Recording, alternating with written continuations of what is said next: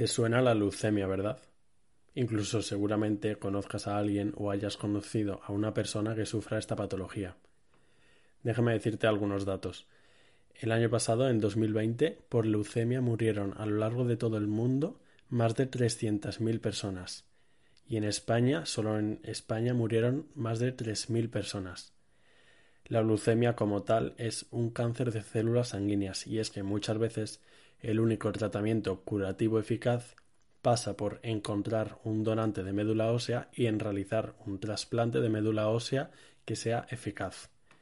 Apuesto a que muchos de vosotros conoceréis el término de trasplante de médula ósea, pero pensaréis que se realiza por medio de una anestesia general y una punción lumbar, y por eso os da reparo.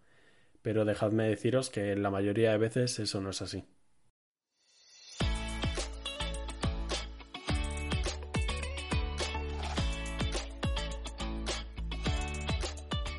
Hola a todos, yo soy Gonzalo Vaquero y esto es Entiende tu salud, un podcast en el que hablamos de temas sanitarios de forma sencilla.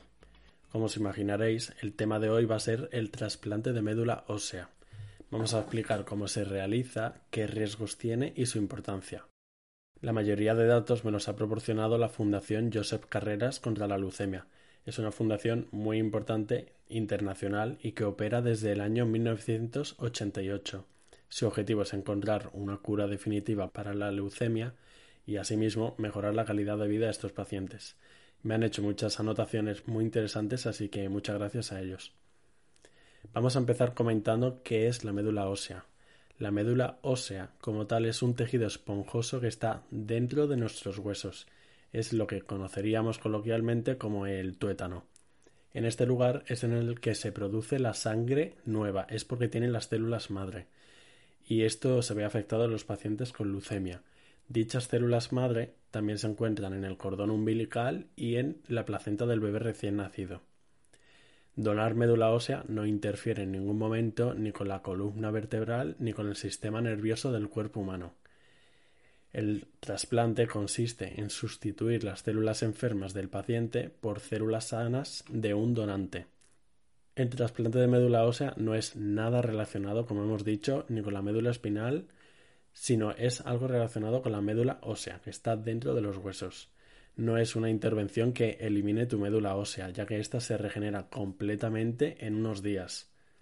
No es dar para otro y después no poder donar a un familiar. Se puede donar todas las veces que se quiera. Como hemos dicho, en unos pocos días se regenera completamente.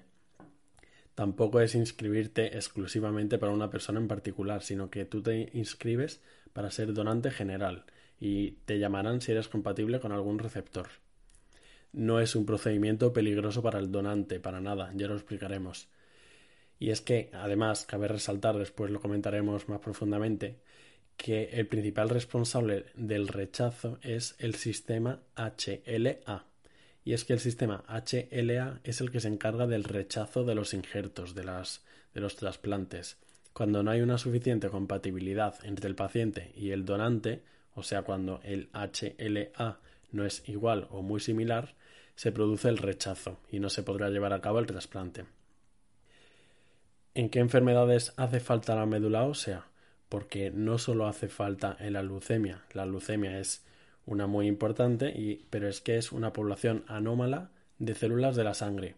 Pero hay otras patologías, por ejemplo los linfomas, que es otra neoplasia, otro cáncer, pero no de la sangre, sino del sistema linfático. Aquí está el linfoma de Hodgkin, el linfoma de no Hodgkin.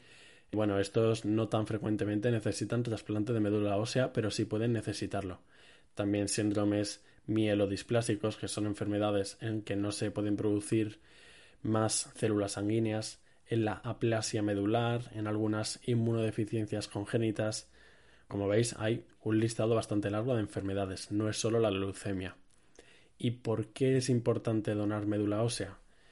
Esto es porque tres de cada cuatro pacientes no encontrarán un familiar compatible y es que solo un 25% de los familiares serán compatibles con un enfermo. El trasplante de médula ósea es la única esperanza para muchos de los afectados de leucemia y de estas enfermedades que hemos comentado. Es la única esperanza, si no, no pueden seguir viviendo. El alelo HLA, como hemos dicho, este sistema de la compatibilidad, hacen falta miles de voluntarios porque es un sistema que tiene muchísima variedad. La probabilidad de tener un hermano con un sistema HLA idéntico es solo del 25 al 30%. O sea, es que hay muchísima variabilidad, por eso es tan importante que haya voluntarios. Y es que un 70-75% de los pacientes necesitarán recurrir a un donante voluntario que no es relacionado con el paciente. Solo uno de cada cuatro hermanos será compatible con el otro. Bien, pues ¿cómo hacerte donante? Es muy sencillo el proceso. Lo que pasa que a partir de 2018 solo se incluyen en el registro nuevos donantes que tienen edades entre 18 y 40 años. Antes era hasta los 60, pero se decidió rejuvenecer porque se ha visto que los donantes jóvenes son los más solicitados y los que tienen mejores resultados clínicos. Entonces, desde 2018 solo te puedes inscribir si tienes entre 18 y 40 años. Lo que pasa que una vez inscritos, los donantes se mantienen disponibles en la base de datos hasta los 60 años, pero ahora solo te puedes inscribir si tienes de 18 a 40. Es una donación que es totalmente voluntaria y altruista. Es para cualquier persona del mundo, no solo para familiar tuyo o para alguien de tu país. A priori es para cualquier persona del mundo. Es un compromiso contigo mismo y con los demás. Estás ofreciendo que puedes salvar una vida. El proceso pasa por llegar a tu centro más cercano, que normalmente todos los hospitales suele haber, es simplemente firmar unos papeles, decir que quieres ser donante de médula ósea, sacarte sangre, la cual analizarán para ver tu sistema HLA y lo guardarán en una base de datos. No significa que vayas a hacer el trasplante en el momento, sino que te meten en la base de datos y si alguna vez hay un paciente que es compatible contigo, te llamarán. Y en ese momento tú decides, tienes un plazo para decidir si quieres donar médula ósea o no. Pero a priori solo te tienes que meter en la base de datos. Lo primero de todo es informarte bien, así que animo que, aparte de quedaros hasta el final de este episodio, que os informéis todo lo que podáis, que entréis en la página web de la Fundación Josep Carreras y que lo hagáis de forma consciente. ¿Qué pasa si eres compatible? Si eres compatible con un paciente, te llaman. Te puedes echar para atrás, pero bueno, es un compromiso. No es nada perjudicial para el donante. Se elige el método de extracción de la médula ósea, que ahora explicaremos que hay dos métodos. Se te extraen las células en el centro de obtención más cercano a tu domicilio, que no son todos los centros, tiene que estar habilitado, y desde ahí se lo envían al paciente. ¿Qué procedimientos hay para donar?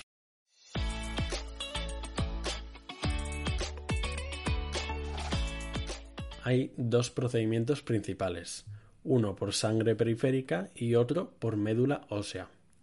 El primero, el conocido por sangre periférica, consiste en que te den cuatro o cinco inyecciones debajo de la piel, es para estimular que se liberen factores de crecimiento y que se liberen células madre tuyas de tu médula ósea al torrente sanguíneo. Una vez que ya todo esto ha surgido efecto, te conectan a una máquina en el que seleccionan de forma muy precisa las células madre que quieren recoger y el resto de sangre te la devuelven. Esto es totalmente inocuo para ti. Se realiza por un método de centrifugación la sangre y por esa centrifugación pueden filtrar las células madre. Puede llevar un par de horas, pero como digo es totalmente inocuo. Te conectan a una máquina, te filtran la sangre y te la vuelven a meter hacia ti. No te produce ningún daño. Este procedimiento, el de sangre periférica, es el que ocurre y el que se hace en el 80% de los casos.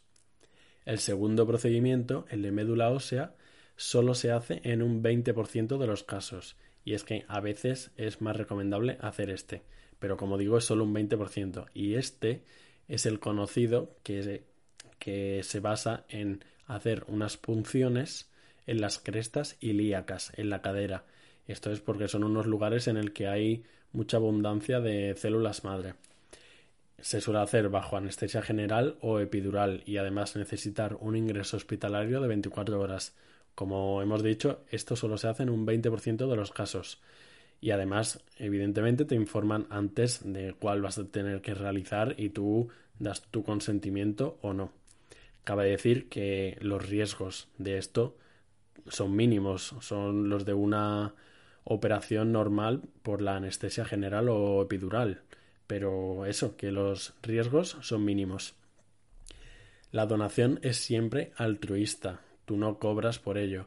Sin embargo, sí que los gastos derivados de la donación, si los hubiera, como puede ser los desplazamientos, los alojamientos del donante o de un acompañante, como por ejemplo si es un niño y sus padres, o si la extracción se tiene que hacer en otra ciudad. Esos gastos derivados sí que se cubren, pero la donación es importante saber que es altruista. ¿Qué efectos secundarios tiene el donar médula ósea? El único efecto secundario del de la sangre periférica es el dolor en la zona de punción. Igual modo, en el método de puncionar las crestas ilíacas, el único riesgo es el dolor en la zona de punción, aparte de la anestesia general o epidural, pero que es como de cualquier operación. Es posible que a la hora de, en el procedimiento de la sangre periférica, darte los 4 o 5 inyecciones en la piel subcutáneas, te dé algunos síntomas de gripe, como puede ser cefalea, malestar, dolor muscular, pero esto se pasa a las pocas horas. ¿Y qué pasa después de donar? Puedes seguir donando, puedes donar a un familiar o a alguien que lo necesite. Normalmente eh, se reserva al paciente que ha donado un tiempo por si el donante necesita más células. Pero el donante, al cabo de unas horas o un par de días, está perfectamente y puede realizar una segunda donación si se precisase. Hay algunas preguntas frecuentes en torno a todo esto del trasplante de médula ósea y es que vamos a recalcar sobre si es o no la médula ósea lo mismo que la médula espinal. Y esto es un rotundo no, que no es lo mismo. La médula ósea está dentro de los huesos y se encarga para generar nuevas células sanguíneas y la médula espinal tiene que ver con el sistema nervioso, está dentro de la columna vertebral, es la que transmite los impulsos nerviosos a todo el cuerpo. Otra pregunta frecuente es si puedes inscribirte como donante de médula ósea para un paciente en concreto. Y esto es que no, no te puedes inscribir para donar a una persona en concreta. ¿Y por qué motivo? Porque como hemos comentado, si no eres familiar de primer grado con el paciente, las posibilidades de compatibilidad son casi nulas excepto como hemos dicho que haya consanguinidad, entonces sí te puedes apuntar para un donante concreto, pero, pero tú te apuntas para la donación general, no para un paciente en concreto.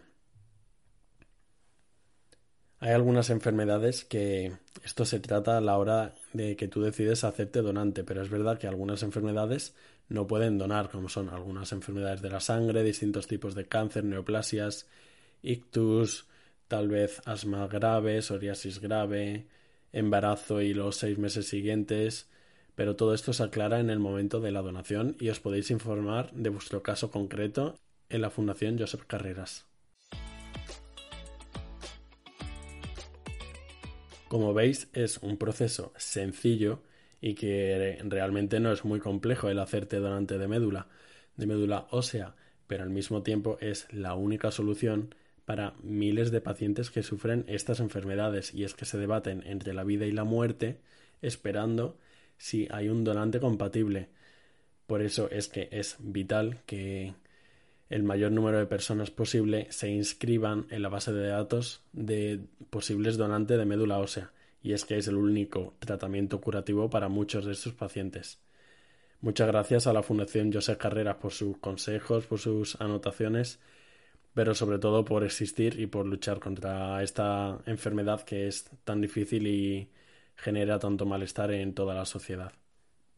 No olvidéis darnos a seguir en las distintas plataformas en que nos escuchéis de podcast, compartirlo a vuestros amigos si creéis que le puede ser útil o por las redes sociales y echar un vistazo a nuestra web entiendetusalud.es. Hasta ahora.